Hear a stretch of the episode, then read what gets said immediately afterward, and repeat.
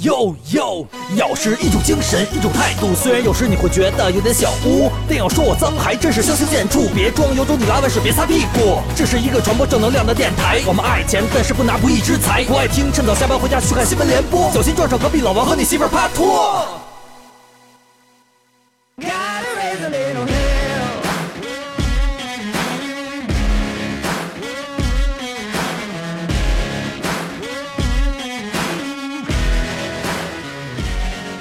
口嘴伤人不是目的。大家好，我是景熙，沟通交流才是真谛。我是李老师，咬是，我是王总。哎，不是，不是，不是，你俩笑什么呀？不是你们这又在开头给我手脚是吧？不是不是，你瞅你啊，整天的被迫害妄想症是吧？你就是你说点能播的，我们怎么可能做手脚呢？哎，这里是咬客脱口秀。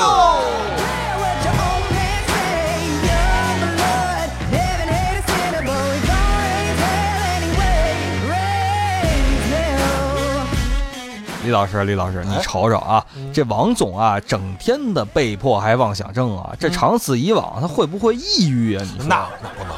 王总是谁啊？王总自我调节能力强，知道吗？长短粗细、大小软硬，随心而欲。哦，我就没指望你俩嘴里能吐出什么象牙。哎，王总，你可不能这么着说啊！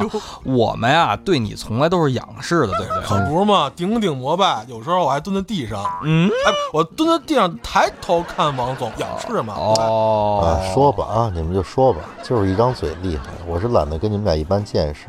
公道啊，自在咬客心。哎，跟你们俩比这毒舌，我肯定甘拜下风。哎，王总，你这是服软了吗？哎，各位姚客，想知道王总是怎么软的？哦，不不是怎么服软的吗？欢迎添加我台小咬微信号 Yokers Y A O K E R S，他会拉你进入咬克斯微信群，与我们共同交流一下王总他是怎么软起来的。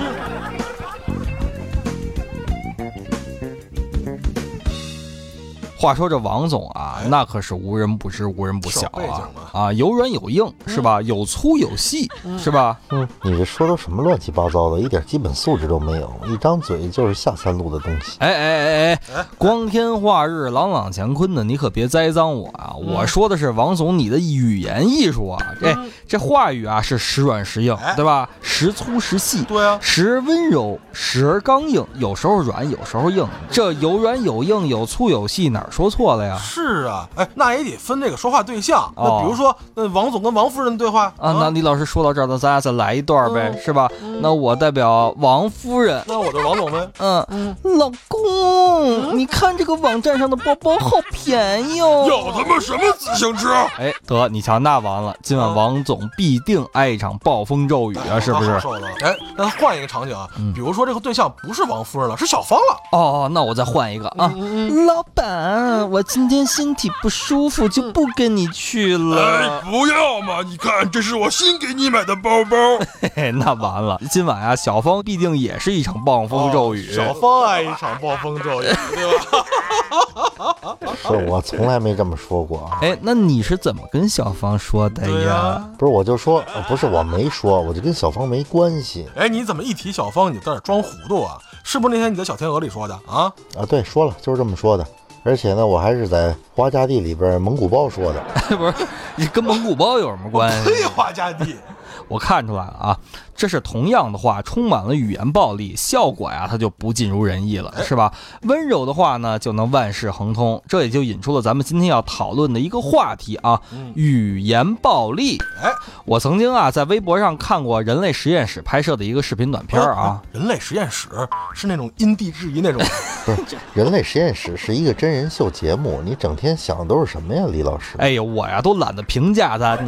啊，我接着说啊，就是他们呀邀请了三。位形象鲜明的嘉宾，分别是呢一位 cosplay 装扮的小姐姐，cos 的呢是王者荣耀里的那个貂蝉，还有一位啊是全身布满纹身的中年男人，眉宇之间似乎还带着点凶狠啊，一位身材丰满性感的年轻女性，声称自己由于工作原因经常白天睡觉晚上工作。然后实验室啊招募了二十位路人，让他们戴上面具，对这三位嘉宾做出评价。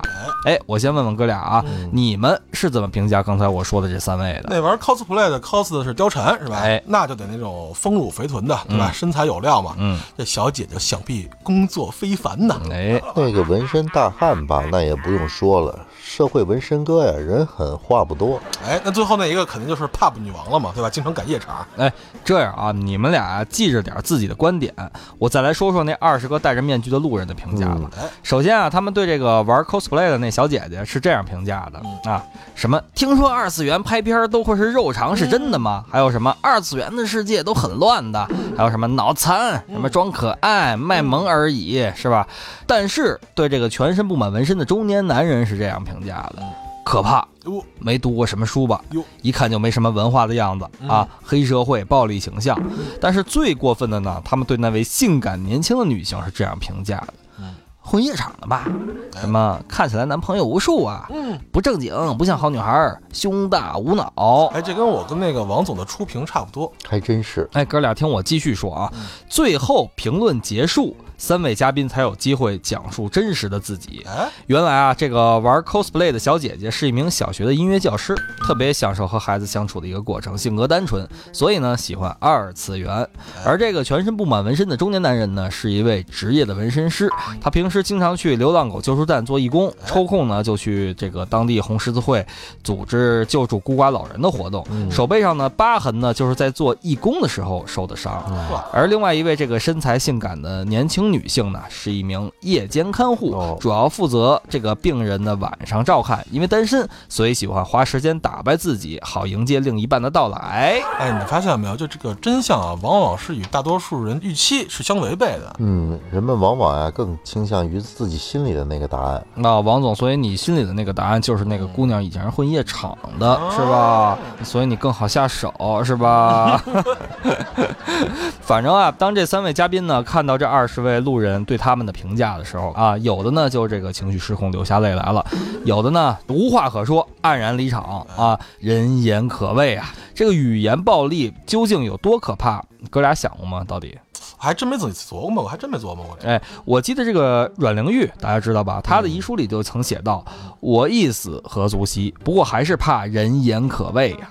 哎，这人言可畏，其实可畏啊，就是在于你只是动动的嘴皮子，嗯，就往往呢能在他人身上捅上这么一刀。对你来说不痛不痒是吧？丝毫不在乎，而他人却需要很长一段时间才能这个痊愈。有时候啊，这一张嘴的杀伤力堪比核武器呀、你永远也无法估量你的一句话的恶语啊，会给人带来多少的伤害。嗯，说到这儿吧，我想起来一个事儿，美国有个大咖呀、叫乔治·汤姆森。这个汤姆森啊，他是这个美国柔道士沟通协会的总裁。记得是二零零三年啊，曾经和另外几个什么心理学呀、社会学的大咖共同再版了一本书，叫《温柔对话》。温柔对话，这是讲的夫妻夜话嘛。哎，这还用说？肯定的呀！你听这名儿是吧？字面就是讲的卿卿我我的那些东西。再说啊，王总看的东西能有什么正经的呀？你说是不是？不是啊呀，王总就是这样人。人家想什么呢？这个《温柔对话》一书啊，在这个一九九五年出版发行的啊。当时呢，出版发行的时候受到这个读者热烈的欢迎啊。尽管它的基调虽然是以一个这个警察的生活为蓝本，但它同时呢是一本这个教导人呃开展并满足人际关系的书。那而且他告诉这个读者关于这家庭啊。职场以及朋友等等之间的相处之道，啊，帮助你呢在这复杂的人际网络中如鱼得水。而且这本书呢，曾列举了十一句堪比子弹一样杀伤力最伤人的话。哎，王总给我们讲讲呗。讲讲，具体展开的话有点长，时间所限呢，我就列举了其中我印象最深刻的几句吧。你俩看看，哎哎，是不是也曾经也说过这几句，伤害过别人？哎呃，咬客们也可以参照一下，看看自己无形当中是否也伤害过他人。哎，第一句就是你不懂，说哦多少钱一次？我不懂。那反正也不是我买单，我也不懂。哎，是不是为什么就不爱跟你俩录节目，就没个正经的？啊不是，对呀，你正经点，李老师行不行？行，王总您继续。啊，说问问你不懂，哎，这句话基本上大家都说过，对吧？一来你不懂，你不懂，呃，算是这个日常用语，大家可能都不走心，呃，以为没所谓，实则不然。这句话呀，听起来充满轻侮，呃，几乎啊可以听见这个句尾有个逗号，嗯接在后面呢是没有说出声的，就是你不懂傻啊，你俩仔细琢磨琢磨一下，是不是这么回事儿？哎，法海你不懂，傻，哎，不是那个，哎，不是这意思啊，就是那个，出口。不论这句话啊、是说给谁听的，听起来呢就像是被人低估了理解能力一样，同时呢也充满了敷衍打发的这么一感觉。哎，王总，你这么一说啊，觉得还真是。其实生活中呢，我们也经常用这句话，对吧？你仔细想想，好像我跟我妈就这么说过，对吧？当然后面没没敢有后面那句啊。哦，阿姨问姑娘是叫王双吗？你说你不懂。你每天去花家地是玩去了吗？你说你不懂。花家店里有什么？你不懂。我什么时候抱孙子？你不懂，啊、是吧？不过这有时候就是父母啊，真的会关心孩子，想融入孩子的生活嘛，对吧？当有时候问及的事情吧，你就觉得呃解释起来特别复杂，或者说干脆就不想过多解释，有时候你就甩给爸妈一句：“哎呀，你不懂。哎，对啊，我也跟我妈说过这样，好像啊，好像当孩子都跟父母说过是吧？其实你自己想想啊，这话虽然常见，但是确实挺伤人心的，是吧？就刚刚李老师说的啊，比如对父母、对朋友，这话中带有那种嗯轻蔑、蔑视的意思，是吧？让人听起来很不舒服。就是侮辱人嘛，有点儿对。对，就刚才我学的李老师以前跟那个李老师的母亲阿姨啊、嗯那种对话，其实就是一种很伤人的话呢。我记得有时候有一个小情节，比如说就是，呃，我妈说你在干嘛呢？是吧？啊这个东西怎么操作呀？因为比如说涉及到什么科技类产品，啊是吧？哎，你你不懂，别别管我完了，你在干嘛呢？然后你说我去花家地？然后然后说你在干嘛呢？你不懂，麻是谁？你不懂哎，少爷，我突然发现一个天大的秘密。啊嗯，你看咱们电台里就有这么一位啊，他从来就不说你不懂。哦，而而他总是面对另外两位主播对他产生质疑的时候，说了一句：“你们俩说的哦，你们俩说的我不懂，呃我听不懂你俩说的什么，你们说的都是什么乱七八糟的呀？我不懂，说的是我不懂，哎，这果然就是情商大师啊！哎哎把你不懂换成我不懂这，就是选择性不懂。哎，性不懂，其实你们俩说什么呢？完全听不懂啊。哎，又不懂了。还王总觉得高情商人，知道吗啊从来不说你不懂，说哎，呃我不懂，不懂对对对对对完全不懂，完全没有。没有没有，我接着说第二句话啊，这不关你的事儿。哎，直接就是来一句不关你的事儿，哎，这是一句其实相当霸道的话啊，也是一种另类的这种语言暴力。呃，这句话听起来刺耳的原因，就是将他人的关心嗤之以鼻，毫不客气地叫他人闭嘴，呃，拒人于千里之外。哎，那王总，你就是对我用过这种暴力啊？没有，我什么时候说不关你的事儿啊？我我证明啊，那会儿你请我俩去广州玩啊，然后说晚上吃完饭带我跟少爷出去那个啊小刀打屁股开开眼儿，是不是你说的？对呀、后来你说公司临时有事要加钟啊，不是加班加班加班加班，对，后来我俩问你，你都下班了还干什么事儿？加什么班啊？然后你怎么说的？是吧？他就说你 不关你事儿，不关我俩事儿不关你们事儿。啊。哎，我说这我什么时候说过呀？这简直开玩笑。哎，你看看这个王总又矢口否认了啊，总是吃进去又吐出来，是吧？吐出来又吃进去又不承认，是吧不是关？键，我没这么说过呀。那行啊，我说过了，行了吧？哎，不是，你还要我怎么办啊？啊，对吧？啊这就是咱们马上要说的第三句啊，你还要我怎么办啊？这句话是典型的这逃避责任的话，那却说的这个义正言辞的啊，用来掩饰自己的恼羞成怒，对吧？你还要我怎么办啊？王总，你是不是已经恼羞成怒了啊？没事就老发泄到我们俩头上。那不不不不不啊，王总是典型的逃避责任却义正言辞，这就是我们经常说的。我给王总那个微信备注名那四个大字嗯，道貌岸然。我怎么就道貌岸然了？我向来表里如一，有什么说什么。那婊子李老师都一样，就叫表里如一，对吧？哎，不过听起来啊，就是说你还要我怎么办？就怎么感觉是一种特别欠抽的一句话呀？不是，可不是嘛？你想啊，就咱们打个比方啊，包房里就刚才咱说的那个王总的以前的小芳，是不是？完后他说了，你不是答应我今晚陪我吗？哎，我这不是都抽出时间来陪你了吗？最近加班忙，可是我还是抽出了时间来看你啊！你要我怎么办？哎，你想想，哎呀，我这都是为了节目啊，还要我怎么办呢？又掩饰自己啊，又道貌岸然了，开始。对对对对哎，不过这些事儿啊，其实，在每个人身上都有。我们说了半天王总，王总心里不高兴，肯定是对不对？王总说，为什么把我的个人隐私都泄露出来了？为什么拿我当例子呢？对你们这样的话是完全是泄露个人隐私，一碗水端平。我们也泄露了泄露李老师的是吧？李老师每次去花家地 是吧？啊，阿姨关心李老师是不？那个文博啊，你又去花家地找王双了。李老师，你要我怎么办？你为什么 每次跟王双在一起都不采取安全措施？你要我怎么办？为什么我的孙子还没有出来？你要我怎么办？对，我是蒙古包。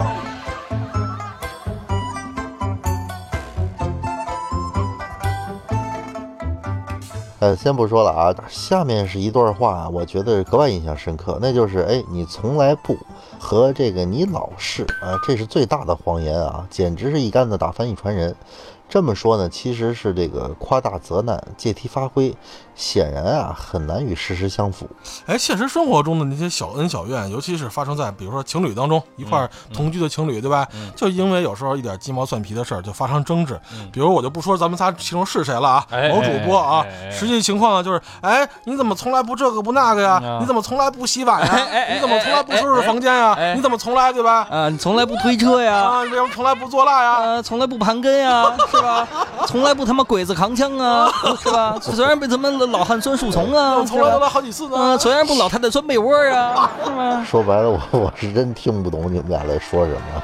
哎呦，听听不懂，听不懂。听不懂我我不懂。不过心理学中啊有个概念叫做语言虐待啊，这语言虐待呢不如身体的虐待容易引起注意，因为看不见伤痕，留不下证据。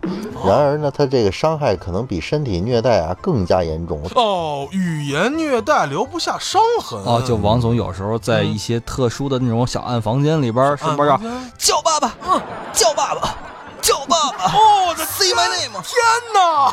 我不是这么，我是让人家说蒙沟利亚，蒙沟利亚，蒙沟利亚。哎，对对对，你瞧这人变态吧，哦绝对变态，语言虐待是吧？对对对哎，有这样一组数据啊，平均每二十个人就有一个人遭受过语言暴力，而每五十个人呢，就有一个人因为语言暴力导致心理疾病啊。嗯这个轻者有社交障碍，重者有杀人和自杀的行为。哎，我给你算算啊，这个金子一袋子，沙子一屋子啊。哎就算这小天鹅里有一百个技师，嗯那这一百个技师里面，最起码有五个叫过王总爸爸、啊，嗯有两个技师呢，因为叫爸爸导致的这个心理疾病、社交障碍、自杀或者杀人的行为啊。哦，所以那个如今还助人为乐帮助隔壁邻居当了爸爸，其实也嗯帮自己当了爸爸，是吧？一百个人里边有五个是他孩子，是吧？女儿啊，嗨，王总啊就喜欢玩这种带情节，什么警察系列、哎医生系列，是吧？S.M. 哎，叫爸爸好了好了，你看我搭理你俩吗啊，尤其景熙老师，要不然我看看下边你又出来了，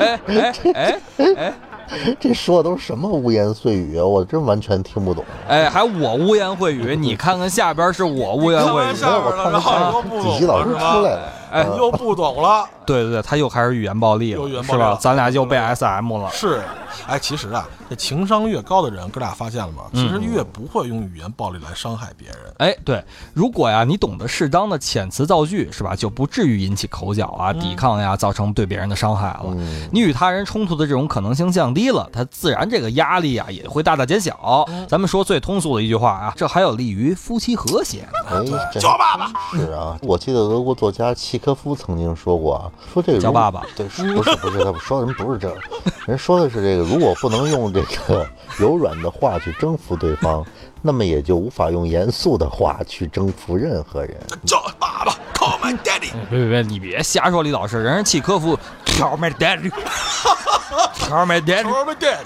my daddy。对对对，不是不是，提高情商，懂吗？你俩需要学会这柔软对话的这个力量。你不是你看我跟你俩平时急过吗？怎么没急过呀？对啊，我跟景熙不是经常说吗？王总，别杀我女朋友行吗？别再杀我女朋友了行吗？行不行？这逼到什么份儿上了？你说我们俩都哎呦，我天哪！这柔软对话是一种温柔的沟通之道，知道吧？这通过说话的技巧来减少人际交往中的这种冲突、紧张的形式，还有这种无实际意义的这种辱骂，从而达到自己沟通的目的，懂不懂啊？你们俩？对啊，哎，咱们谈那 slogan 不就是口嘴伤人不是目的，沟通交流才是真谛？对对对对对，沟通交流才是真谛。哎咬是一个电台。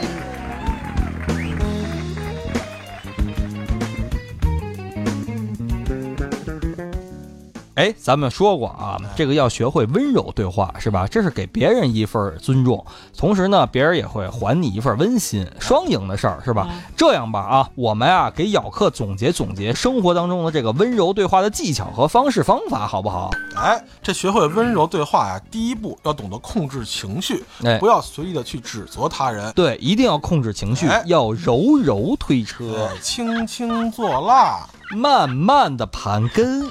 我呀，曾经看过这样一则新闻啊，都不知道你俩刚才扯什么呢？说这夫妻吵架，情绪失控，妈妈将半岁大的孩子抛下楼后，自己跳楼了。我操！这事儿好像我听说过啊，发生的时候好像不是很久远。这怎怎么回事啊？就白天的时候啊，因为妻子啊没留神儿，让孩子从床上掉下来了。于是啊，她这个老公就开始指责她嘛，嗯就是什么那个你又不上班，在家连孩子都照不好，你还能干嘛呀？是吧？就类似于这样的水丝儿开始往外蹦啊。当晚呢，丈夫参加完这个同学的婚礼回来，俩人呢就又开始因为这事儿啪啪啪啪啪打起来，吵起来了。后那后来呢？别提了，后来他妻子脑袋就秀逗了，把自己刚刚五个月大的孩子扔下了五楼，自己也从五楼跳下去了。我操，人间悲剧啊！是啊，就是这样一场悲剧啊！本来呢是可以避免的，有时候呢只仅仅是只言片语，你最爱的人呢也会被你伤的这个体无完肤。哎，王总，你说这要是你，你该怎么办呢？首先，我觉得王总肯定不是那种人啊，哦这种事儿干嘛要责骂呢？有必要吗？嗯，是我的风格。能动手就别吵吵，直接把媳妇扔下去，换一个。我呸！我他妈扔王栓，然后再扔你，我把你俩一块扔下去。哎，王总，王总，王总，你瞧你这又是语言暴力呢，是吧？你怎么能把咱们的大哥大嫂都扔下去呢？是不是？你这样对吗？是吧？咱就说杀人不犯法，你这样也有伤江湖道义啊，是不是？啊，你见过这个是吧？张飞、关羽，呱呱把这个刘备、糜夫人，呱呱全扔下去了，是吧？没这样啊，是不是？是啊。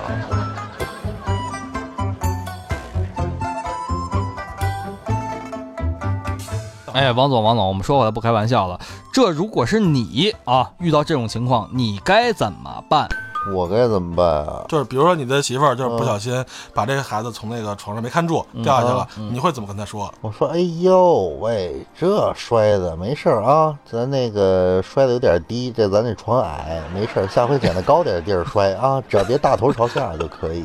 嗯 哦没，事儿所以你一般小孩都小头朝下。没有没有，一般砰我扎地里了我今天听我说完，我说小孩骨头软，没事儿。我说我小时候经常被摔，摔了一会儿骨折，直接去医院就给接上了，没事儿啊。哎，放轻松。所以说你的这个二人之下万人之上是摔出来哎，的。对，咱慢慢摔，别着急，只要别摔头就行。嗯，其实王总的很多就是讲话技巧啊，啊其实哎，拧着也不是责怪，但是其实当那个女方心里已经很愧疚了。啊王总毕竟情商比较高嘛，就是经常就是把这些女性玩弄，不是不是玩弄啊，就是调教的如鱼得水。哎哎，就反正王总啊，那些脏事儿怎么着呢？我们就不说了啊，回头私下说一下，是吧？话说呀，这一个情商高的人呢，必定他能够体察自己的情绪，是吧？学会控制和管理自己的言语。毕竟我们是成年人嘛，啊，应该学会用自己的头脑管住自己的行为。嗯叫爸爸爸，哎，对对对，学会退步忍让，凡事三思而后行，是吧？这遇到矛盾的时候呢，万一发生冲突了，不要因为一点小事儿就大动肝火，随意指责啊。就是当生气想发怒的时候呢，首先这个强忍下来哎，先忍先别做什么反应，等过一段时间你冷静下来，回头再好好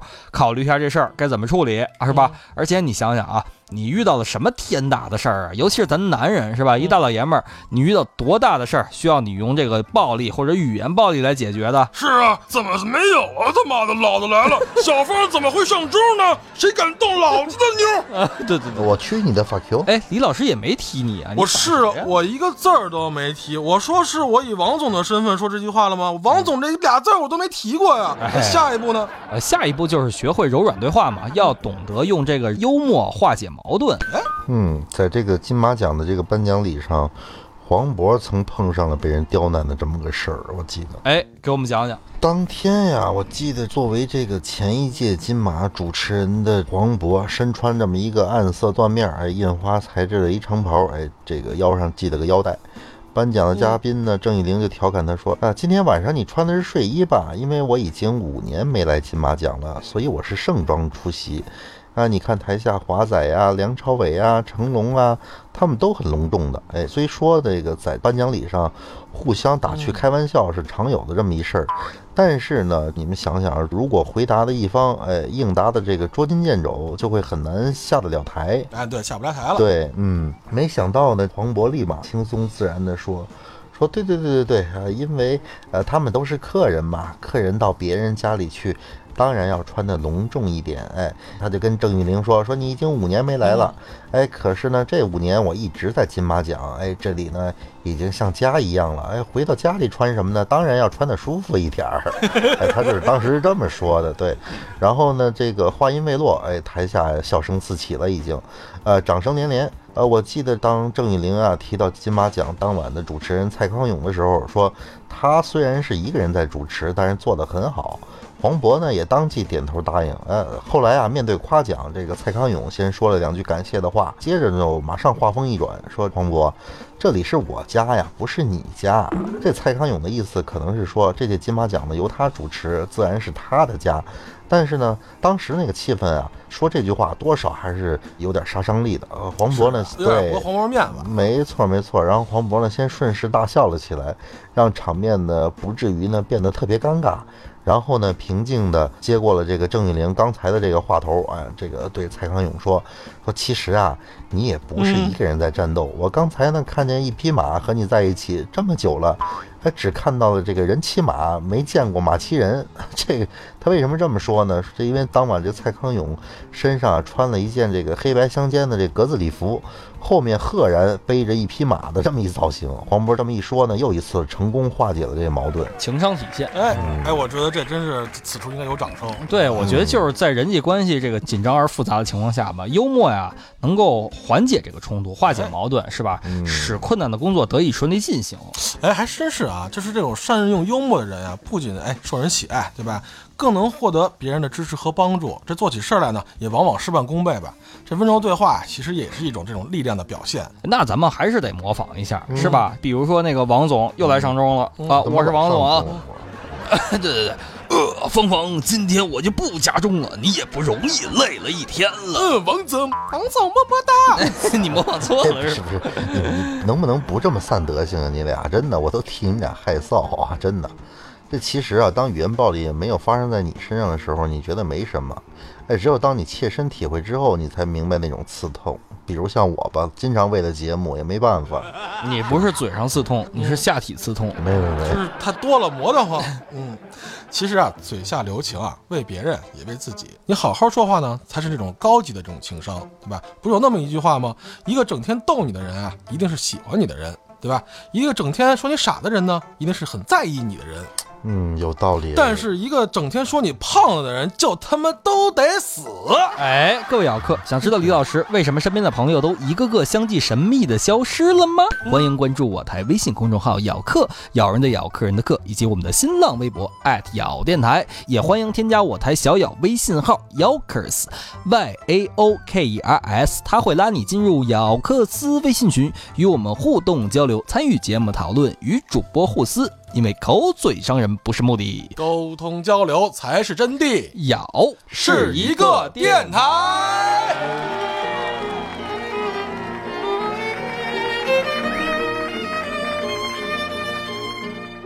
其实啊，这个许多家长呢，在说孩子的时候，也会不自觉地使用语言暴力啊，比如什么什么，你瞧瞧谁谁家的孩子学习多上劲儿啊。哎，你看看那王卓超这个孩子学习多上进呢。对，以前就是咱们上学的时候嘛，我恨死他妈王卓超这仨字儿，就想他妈大嘴巴抽他。有人提，真的就应该推下火山堆里去，你知道吗？这整天哎，家长都跟咱们说，你瞧瞧人王卓超那他妈什么东西？老师也经常提啊，你们俩这学学同桌王卓超，对吧？同样都是一个班的，你们算什么东西？对，看看他你就知道什么时候才配当人。看见他。以后后你才知道什么叫二人之下，万人之上。真他妈恶心！我你们俩，我天！其实有时候在父母批评孩子的时候啊，重要的应该就是就事论事，对吧？嗯你指责孩子方面某些存在的问题，并展开讨论，或者是提供建议啊，引导孩子去改变。嗯你这咔嚓劈头盖脸的来一句啊，一个帽子夸扔下去，给孩子一种负面的自我定义，那更会让他导致那种自卑感的加剧呀。我呀，我看过一个心理学上对自卑的这么一解释，意思呢是，嗯呃，自卑相当于一种自我攻击。那人为什么会要攻击自己呢？因为潜意识里啊，想攻击的人呢，是其实是亲人。呃，这在我们的文化其实是大逆不道的，所以呢，这个转而攻击自己。哎，我对他的确有很大的愤怒与怨恨，但是呢，我不能也没有能力宣泄。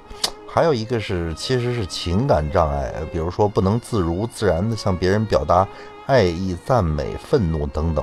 脑海里呢倒是有很多他的毒舌模式，呃，这种表达方式啊，有时候呢被亲密的人指出来，会很悲哀的想到，呃，我是否呃在某些程度上也像自己讨厌的他一样？那还有的就是这个人际关系敏感，很难轻易的相信他人。哦，很难轻易相信他人。哎，那王总是不是经常跟妈妈桑说：“你他妈别老跟我说什么老板包你满意啊，都给我叫出来，我他妈海选。哦，海选，然后王总失身哎了。转转转身，哦转身啊，哦，转身对是吧？就是三六九号，我为三号转身，呃那为四号转身。一般都是人家转呀，上边一根红绳吊着，转转转转转，这我是吧听不懂了，我不懂了。我不想头上没有奸臣，身上没有屎痕，所以我要一路向西。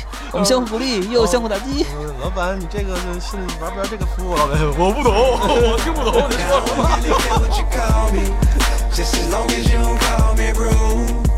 人是语言化的动物，这就意味着呀，语言对人的影响是巨大的。人的价值感、个性特征以及诸多的心理伤害，很多时候都是在语言潜移默化的影响下形成的。心理学家库利对于自我的定义是这样的：对于每个人来说，他们都是一面镜子。个人通过社会交往了解到别人对自己的看法，从而形成了自己的自我。这个定义表明，他人的看法决定了一个人的自我感知。虽然他人的看法也是在经过自己的加工之后形成的，所以善待朋友、家人，善待自己，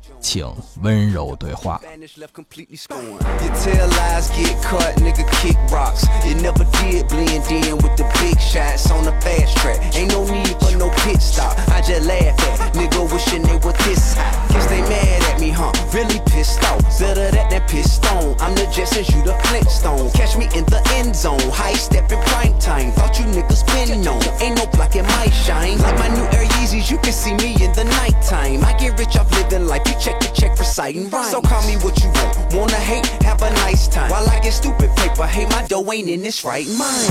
Mine, mine. Now I don't really care what you call me. Just as long as you don't call me rude. I bet they knew as soon as they saw me. Good night is over with, that's all she wrote.